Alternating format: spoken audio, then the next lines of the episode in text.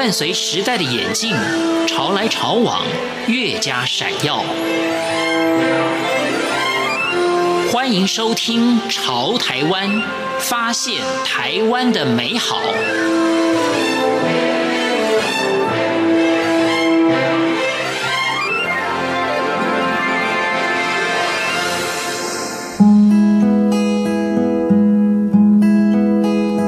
各位朋友您好，欢迎收听《潮台湾》，我是赵伟成。今天《潮台湾》要分享一位餐饮界奇女子的故事。她遭逢闺蜜诈骗而负债六千万，致使夫妻感情生变，最后以离婚收场。但凭着从小下厨烧菜所训练出的好功夫，经营一家餐厅，开启了一段新的人生。这位中年崛起的台湾女力。就是琳达。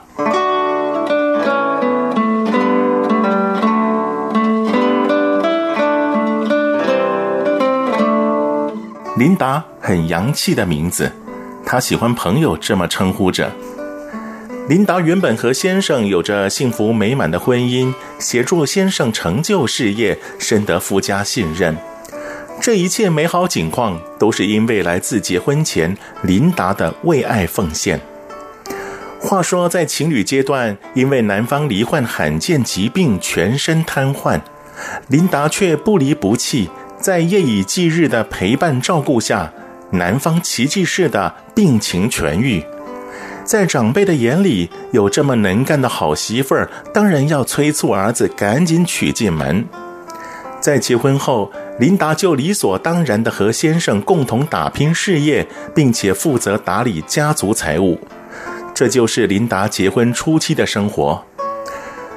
正当事业腾飞之时，却因为琳达一时大意被朋友讹骗，导致几年来的心血付之东流，使得琳达的婚姻生活掀起波澜，最后遗憾地走向离婚途径。那因为那个时候夫家会信任我，把钱拿给我，是因为我先生得了一个很罕见的疾病。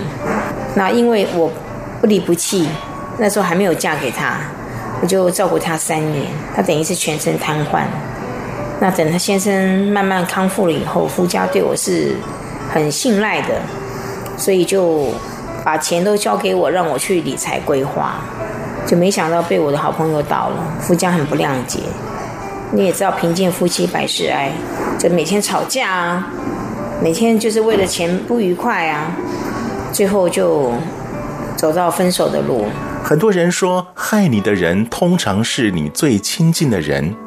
琳达对于这句话可有着深切的体悟。话说来，那个已经是二十年前的二十二年，那时候被好朋友闺蜜，就是我们刚从美国回来的时候嘛，那手边有一点钱，然后闺蜜就游说我投资她。那事实上刚开始投资是有赚到一些钱。我觉得我的闺蜜她后面她是有计划性的。就倒了一票人，倒的都是些亲朋好友，什么阿姨啦、舅舅啦，什么表妹啦，都倒这些人。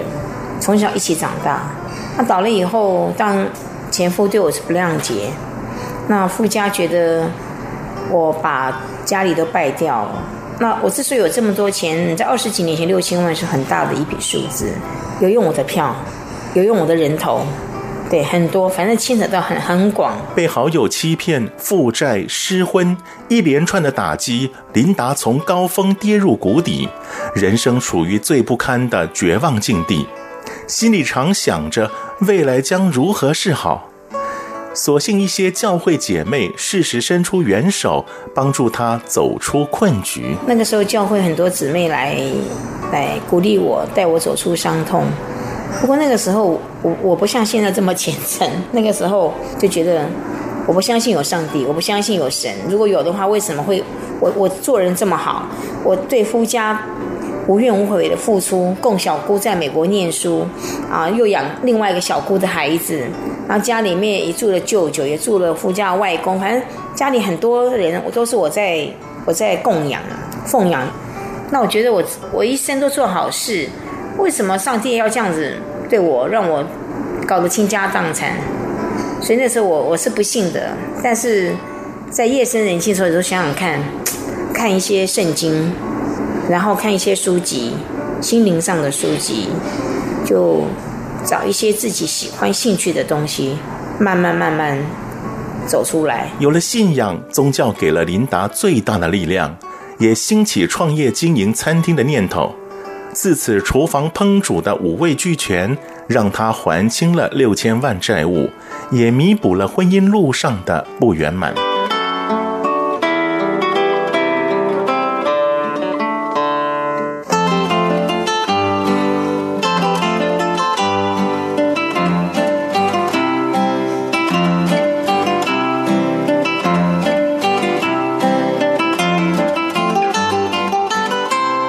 开餐厅对一般人来说，那是谈何容易的事儿，但对于琳达而言，进出厨房可是稀松平常的一件活儿。其实我是公务人员出身的，我是在桃园机场海关。嗯，我我家没有开过餐厅餐饮业，这完全是一个兴趣。因为以前你知道，父母亲生很多孩子，食指浩繁，很辛苦。爸爸妈妈公务员，那。女孩子我最大，上面的哥哥也不会做家事，所以，那爸爸去世的很早，所以我很小的，我小学六年级的时候就要准备，嗯，十三个人吃的晚餐，嗯，八个人现场吃，然后带五个便当，然后每个哥哥弟弟妹妹的便当，每个人我都还要做记号，这是谁的，这是谁的，上面还要贴张小纸条，拿橡皮筋。绑在上面，所以那时候是兴趣啦。我对做吃从小就被妈妈训练的，就很会做菜。不过还是得说，琳达除了有厨艺天分外，胆识还是挺大的。毕竟会烧菜跟开餐厅是两码子事，能把餐厅经营得有声有色，琳达可是付出不少心力。这还包括了不计成本、大胆聘用五星级饭店的粤菜主厨加入团队，再加上自己所擅长的江浙菜烹调技艺，使得餐厅自开业到现在，始终有一群忠诚的美食铁粉拥护着。因为我从来没开过餐厅，因为那时候登报找师傅，就来了我我现在这个师傅，已经十几年前了，所以他跟我合作已经超过十三年了。那他一来，他说他做粤菜，粤菜，粤菜我是爱吃，可是我对粤菜是不太懂。我比较会做的就是属于江浙方面的菜。结果我就跟着师傅配合，他一来十几年前他的薪水要的非常的高，他是国宾饭店的主厨，在十三年前他待遇以业界来讲算是比人家都高大概两成左右。可是我大胆的用了它，我挣扎了很久，这么高的待遇能用吗？我想说试试看，就用用到现在。所以为什么我会有粤菜？就是因为我的师傅是做粤菜的。那为什么也有少部分江浙菜？啊，还有台菜那个唐三煎就是蚵仔煎，就是现在餐厅都是用复合式的较多，所以就慢慢就是他做他的粤菜。我研发我自己的一些私房菜，就把两个人的菜就是搭配起来这样子。台湾的餐厅满街都是，也都各具特色。而琳达的餐厅之所以能在百家争鸣的餐饮战区脱颖而出，所强调的是一位厨艺工作者的初心，就是食材新鲜，原味呈现。我特点就是所有的菜全部都可以，菜色端上来，不管要沾佐料的，不要沾佐料的，我一。律告诉客人，请你们吃原味，所以我的东西是原汁原味。像我们店的锅贴啦、萝卜糕啦、小笼汤包啦，都尽量跟客人说不要沾任何的酱料，考验一下我们的食材。所以我觉得我东西诉求讲究的就是健康、营养、美味、少盐，然后老少咸宜。而琳达对于货源质量要求甚高，食材选用一定亲自督导。这让供货厂商对于食材品质的控管不敢有丝毫懈怠。因为我这些厂商哦，都是配合，尤其是肉馅，都配合了十年以上了。当然，但不是一开始就找到这一家，我们就不断的试，不断的试。但是我发现很多厂商都犯同样一个毛病，通病，就是配合久了以后啊，他觉得你这个客户跑不掉了，有的时候就会给你一些可能。不是你你你 quality 的那种食材，我发现如果不对，我是全数退货的。退了两次以后，他们知道，哎，我会检视我们的货源，甚至于我会现场去看，看他给我的是什么样的的肉馅去搅，我自己会现场盯着看，所以他们都知道我非常严格。我们猪、鸡、海鲜大概我换了有十几家以上了。那目前找的这些，我觉得目前看起来都是嗯最稳定的货源。亲自监督，对对，这要事必躬亲，因为我们对客人是有责任的，东西吃下去挖不出来的。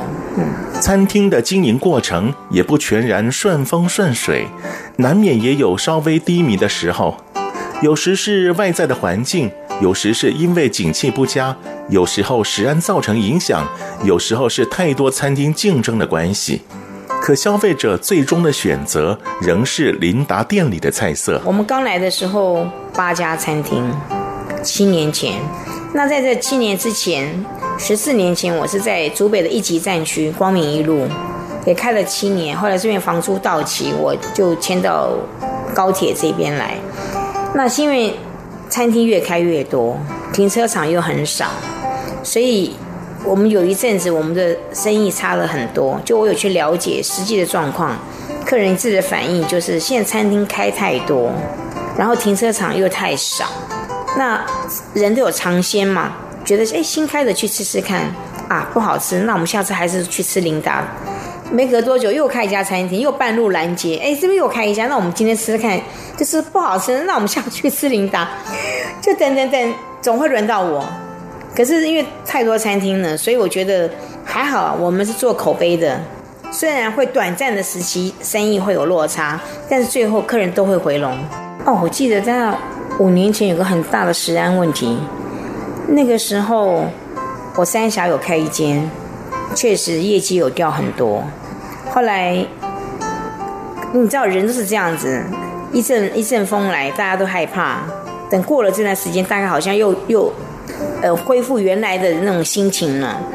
我跟客人教育我说：“你只要选对餐厅，看他用什么食材，像我们家东西上来都吃原味，根本不用蘸酱。”你就知道我食材一定新鲜，不新鲜我就恨不得你用酱把它 cover 住。可是我都跟客人说，千万不要蘸酱。所以客人对我东西本来就有信心啦。可是因为媒体报道以后，多多少少我心里会受影响。但过一阵子以后啊，他们其实发现还是我的东西靠得住，他们安心。就像我祖北有几个大客户，每次一有什么大新闻发生，他们就饭店也不敢去吃了。他就跟我说：“哎，琳达。”我老公说，想来想去，只有你们家我们最放心，所以他们会回来找我，所以让我肯定我，让我觉得说，哎，用好食材，坚持我的理念其实是对的，就是走对的路。而不管餐厅经过多少起伏，厨师员工一做就十几年，这也显示了琳达以诚对人、待人带心的管理领导能力。我最想感谢的是我的股东，我这个餐厅有。十二位股东，这位股东都是来吃饭的客人，变成朋友，他们拿钱投资我的。那我很感谢我的员工，因为我这中间发生了一些个人的家里的事情，那员工对我也不离不弃，所以我很感谢我的员工。听着琳达谈笑风生，已过耳顺之年的她，仍对经营餐厅充满热情。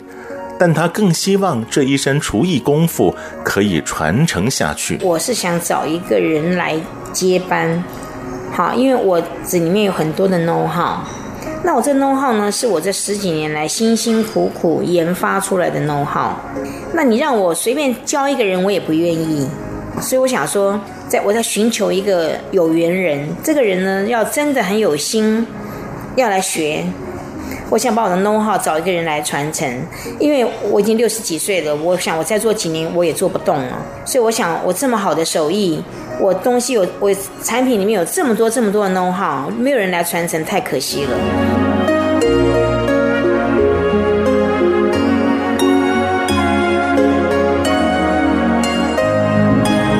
琳达前半生千回百折，后来凭借努力不懈而扭转人生。由此可见，台湾女性的超凡毅力。我是赵伟成，感谢您收听《潮台湾》，我们下回见。